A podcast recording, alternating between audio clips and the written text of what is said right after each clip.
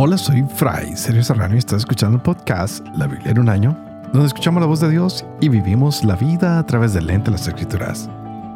El podcast de la Biblia es presentado por Ascension.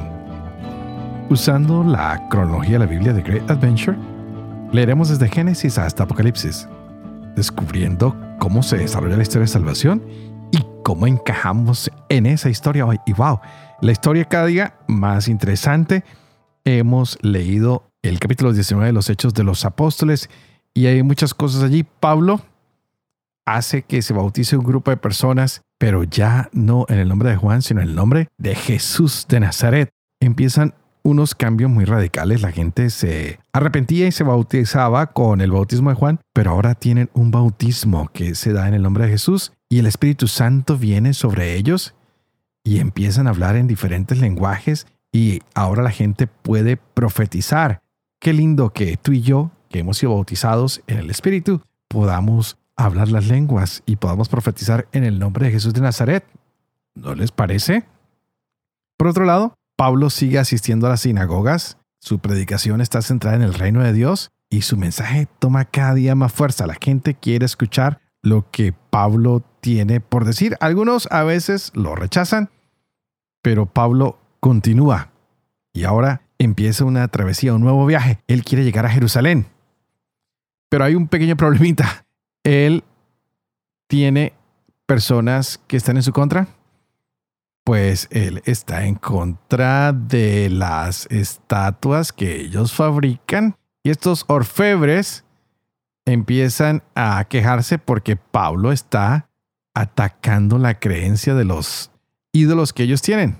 Y esos hombres dicen, si la gente no cree en los ídolos, no vamos a poder fabricar estas estatuas, así que nos vamos a quedar sin empleo. Estas personas quieren golpearlo, quieren ah, tomar venganza seguramente, y todos los amigos de Pablo le dicen, oye, mejor no te asomes por allí, mantente oculto, toma otro camino. Lo quieren persuadir de que no de la cara, pues puede entrar en un gran problema. Así que ahí va nuestra historia el día de hoy, con un Pablo que está creando un poquito de problemas, entre comillas, para aquellos que quieren seguir adelante con la idolatría. Y tal vez nosotros cuando predicamos, tal vez causamos, entre comillas, problemas para todos aquellos que no quieren encontrar en Dios la fuente de sabiduría, la fuente de bendición, sino que están con pequeños ídolos y tal vez a estos también les causa malestar pero nosotros tenemos que cumplir con lo que el Señor ha mandado, con la extensión de su reino y con entregar la buena nueva a todas las personas. Así que vamos a ver qué pasa hoy. Esto se pone cada día más fascinante. Estaremos leyendo Hechos de los Apóstoles capítulo 20, segundo de Corintios capítulo 3 al 5, Proverbios capítulo 28, versos 25 al 28. Este es el día 341. Empecemos.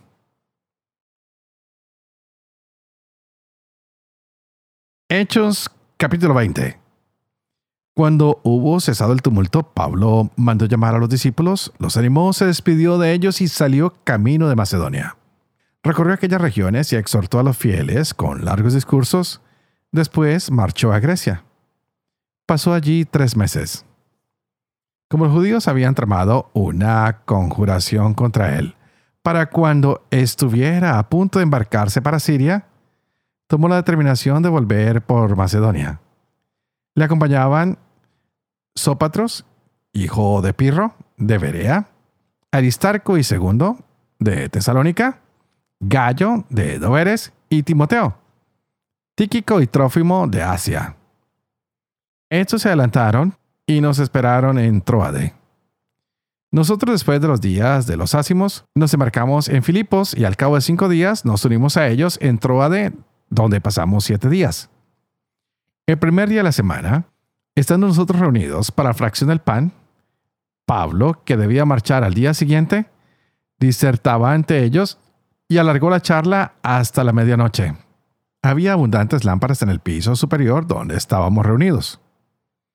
Un joven llamado Eutico estaba sentado en el borde de la ventana. Un profundo sueño le iba dominando a medida que Pablo alargaba su discurso. Vencido por el sueño, se cayó del piso tercero abajo.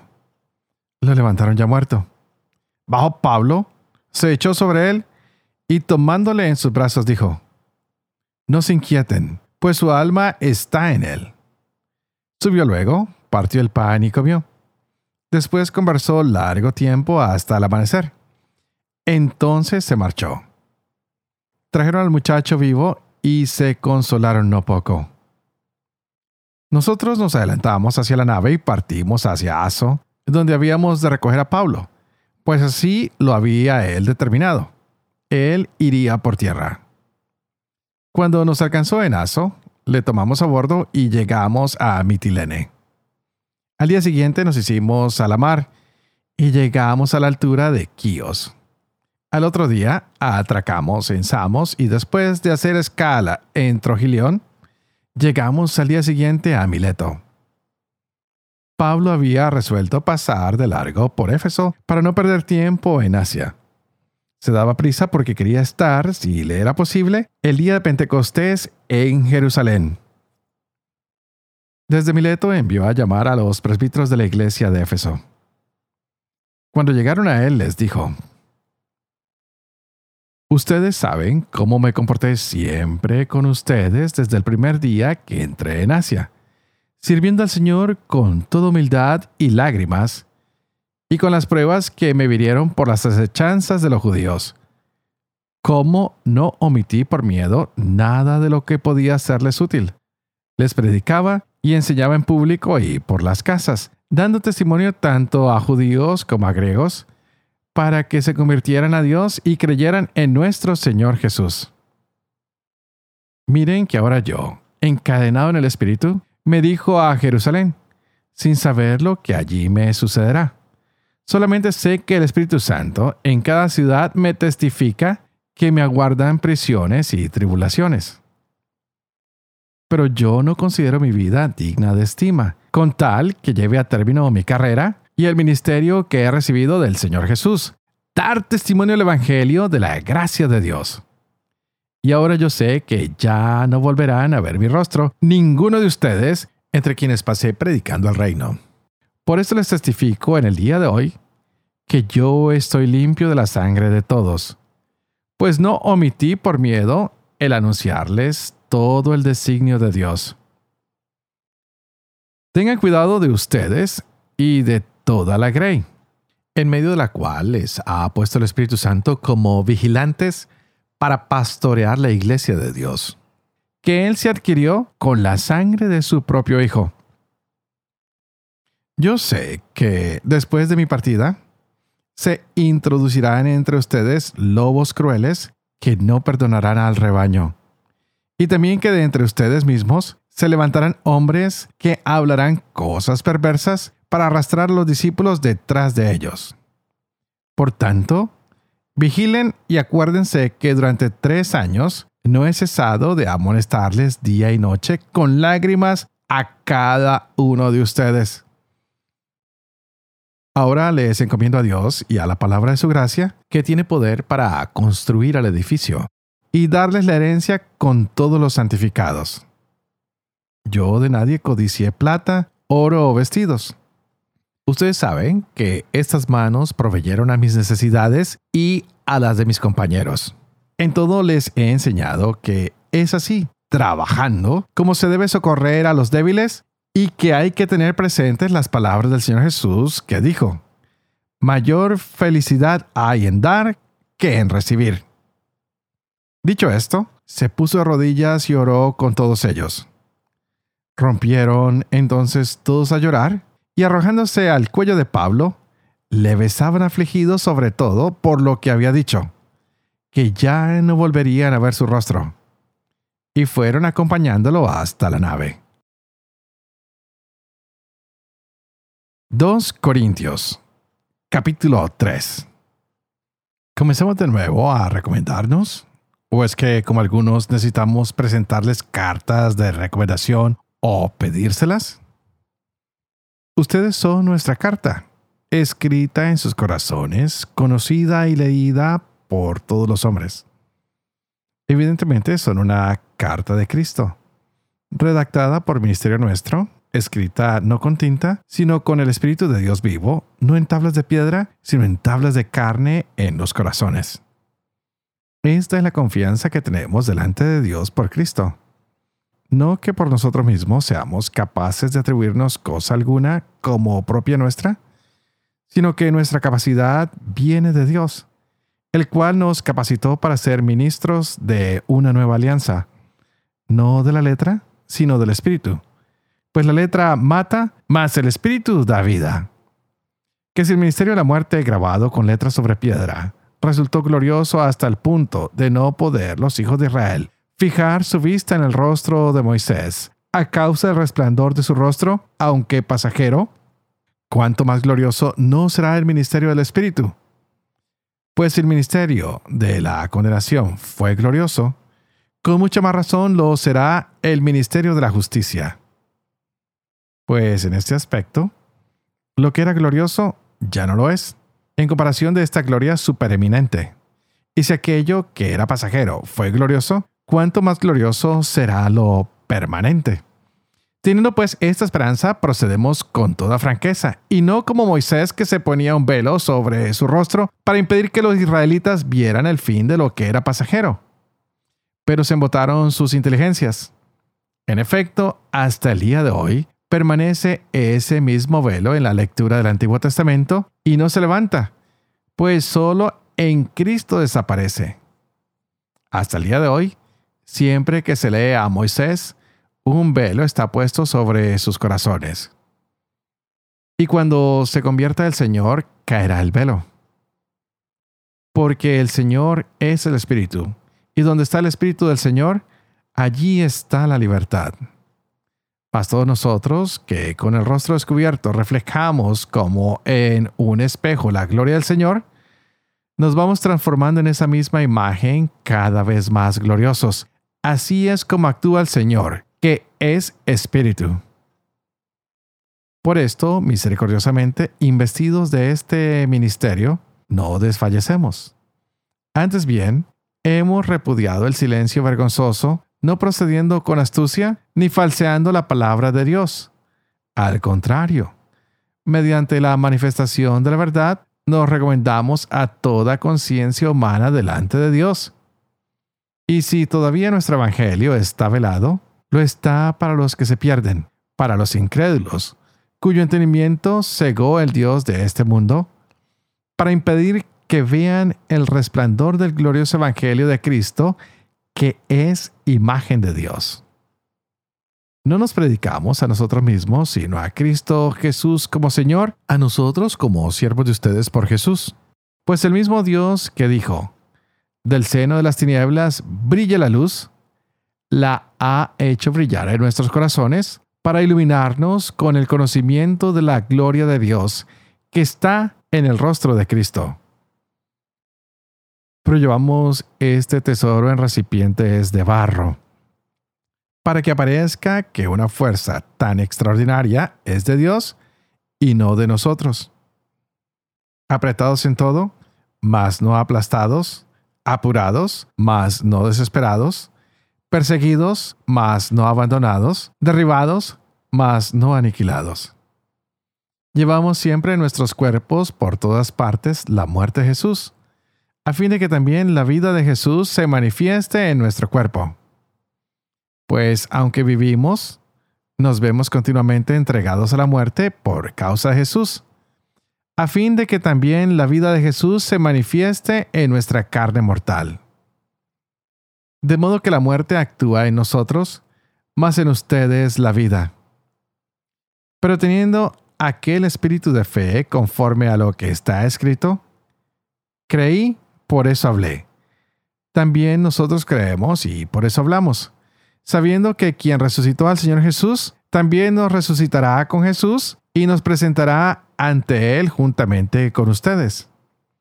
Y todo esto para su bien, a fin de que cuantos más reciban la gracia, mayor sea el agradecimiento para gloria de Dios. Por eso no desfallecemos. Aun cuando nuestro hombre exterior se va desmoronando, el hombre interior se va renovando de día en día.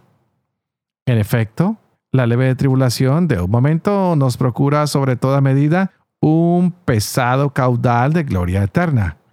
A cuantos no ponemos nuestros ojos en las cosas visibles, sino en las invisibles. Pues las cosas visibles son pasajeras, mas las invisibles son eternas.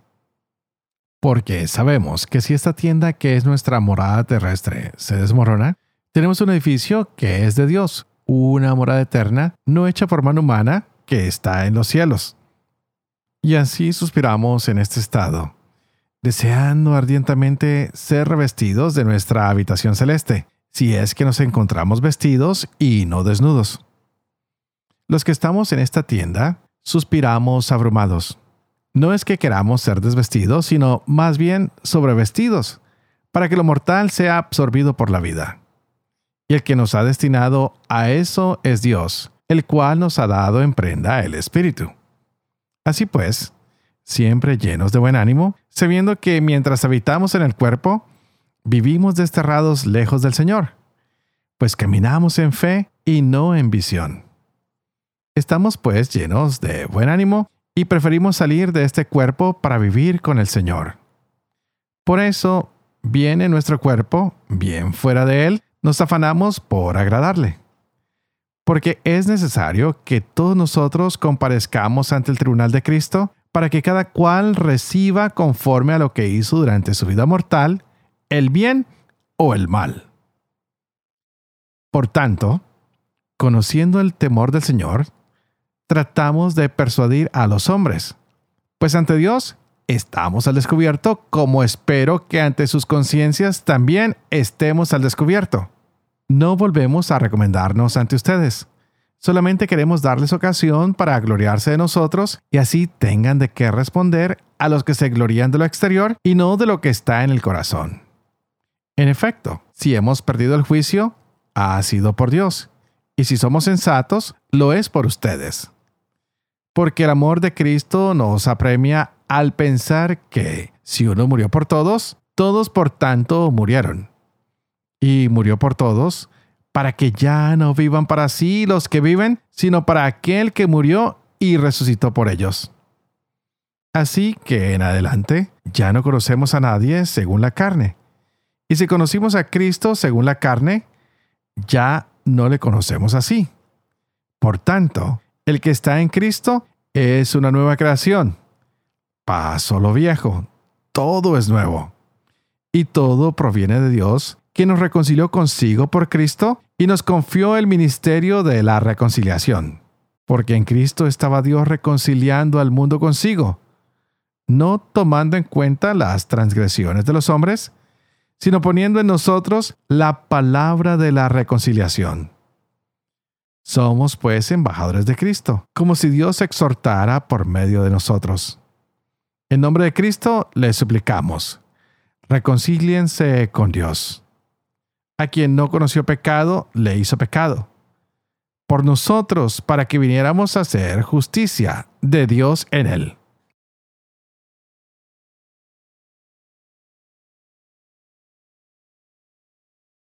Proverbios capítulo 28 versos 25 al 28. El ambicioso provoca peleas. El que confía en Yahvé prosperará. El que se fía de sí mismo es un necio. El que procede con sabiduría se salvará. El que da al pobre no pasará necesidad. El que lo ignora abundará en maldiciones. Cuando se alzan los malos, la gente se esconde. Cuando desaparecen, aumentan los justos.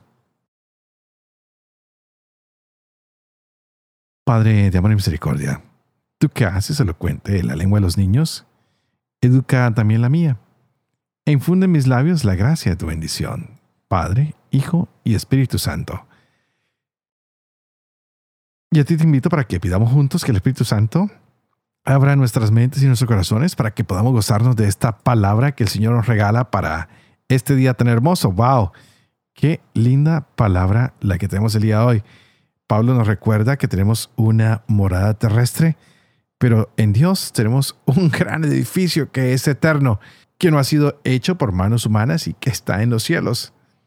Así que debemos estar siempre ansiosos y deseosos de revestirnos con esta ambición de estar allá en este lugar celeste que el Señor tiene preparado para nosotros. Pero para esto, wow, debemos ser temerosos del Señor. No de tenerle miedo, pero de respetar sus leyes, de estar siempre al tanto de cuál es la voluntad de Dios para nuestra vida.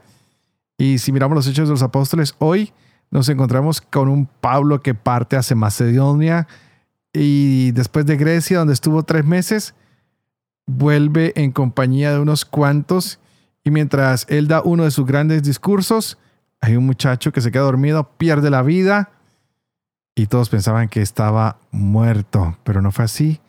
Para consuelo de todos, Pablo ha orado por este hombre. Pero hay gran tristeza en estos amigos de Pablo, pues él les ha dicho que posiblemente no lo volverán a ver.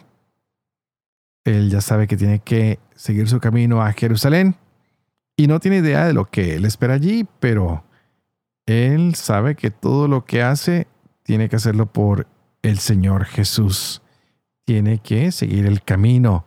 Y les encomienda a estos hombres que sigan con el mensaje y que proclamen la gracia de Dios.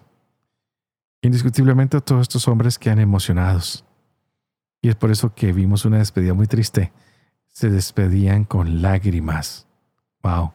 No es fácil despedir a nuestros misioneros que nos entregan el mensaje de Dios. ¿Cuántas personas no van por el mundo formando estas comunidades y siguen de paso? Algo que me causa curiosidad es cuando cambiamos nuestras parroquias, que nos cambian a nosotros de lugar y las personas, pues claro, se entristecen y no quisieran que no fuéramos. Pero ese es el trabajo. Vamos por el mundo llevando el mensaje y otros vendrán.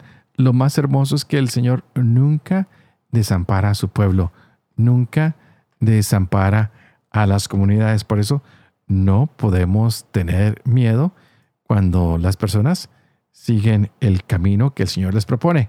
Pero volvemos un poquito a la carta a los Corintios y nos damos cuenta que toda conversión trae algunas consecuencias. Algunas personas ah, están sufriendo por eso y toca animarlos. Hoy Pablo los anima. Les dice, miren, ustedes que se han convertido, adelante, no tengan miedo, no dejen que se les cierre la mente, no, todo lo contrario. Hay que permitir que el Señor quite el velo de nuestros corazones y que nos permita ver con alegría y con luz lo que Él ha preparado para nosotros. Qué hermoso sería que nosotros pudiéramos dejar que la palabra de Dios nos transformara, que tomara control sobre nuestras vidas y que fuera Cristo el que limpiara nuestros ojos para ver con más claridad todo lo que está frente a nosotros que es maravilloso y que a veces por los vicios, por el dolor, por la tristeza, por la impaciencia, no podemos ver. Que ustedes y yo compartamos a diario ese mismo sentir en la persona de Jesús que sepamos que el compartirlo a Él es un ministerio glorioso. Dios nos ha regalado a nosotros este mensaje y ningún ser humano lo había recibido antes. Era imposible entender el plan de Dios que se nos presenta el Evangelio. Y hoy se nos muestra que la misericordia de Dios es algo que está a nuestro alcance. ¿Quién se hubiera imaginado que Dios nos iba a amar porque es un Dios rico en misericordia, que en Él no se agota misericordia, que a Él lo que le complace es ayudarnos, perdonarnos, guiarnos. Así que hoy el Señor te dice a ti, soy rico en misericordia, ¿qué quieres pedir? Pídeme esa misericordia. Ábrete a mi enseñanza, ábrete a mi voluntad. No te desanimes. Recibe, recibe esta misericordia. ¡Wow! ¡Qué lindo! Ser cristianos es confiar en la gracia de Dios. Ser cristianos es saber que hay un Dios que lo ha hecho todo por cada uno de nosotros. Es un Dios que nos invita a creerle, a confiar en Él, a dejarnos amar, a acercarnos a Él, a tener una fe que sea inamovible por las circunstancias, por los problemas. Es un Dios que nos dice, soy misericordioso y estoy dispuesto a perdonarte porque te amo porque quiero que estés conmigo para toda la eternidad. ¡Wow! Hoy Pablo nos da un poco de esta buena noticia. Y vemos que él también comienza una nueva etapa. Que cada uno de nosotros tengamos una profunda necesidad espiritual hoy de encontrarnos con la misericordia y la compasión de Dios. Que sepamos que Él nos amó y que su gracia y su misericordia nos ha proveído a la persona de Jesucristo. Y quienes creemos en Él, recibimos su gracia y recibimos su amor. Qué bonito que ustedes puedan contar con mis oraciones y yo pueda contar con las de ustedes. Así que por favor, oremos mutuamente los unos por los otros. Y pidan por favor para que yo sea fiel a este ministerio que se me ha confiado, para que pueda vivir con fe lo que leo, lo que enseño, para que pueda enseñar siempre la verdad y sobre todo para que yo pueda cumplir lo que he enseñado. Y que la bendición de Dios Toporoso, que es Padre, Hijo y Espíritu Santo, descienda sobre cada uno de ustedes y los acompañe siempre. Que Dios los bendiga.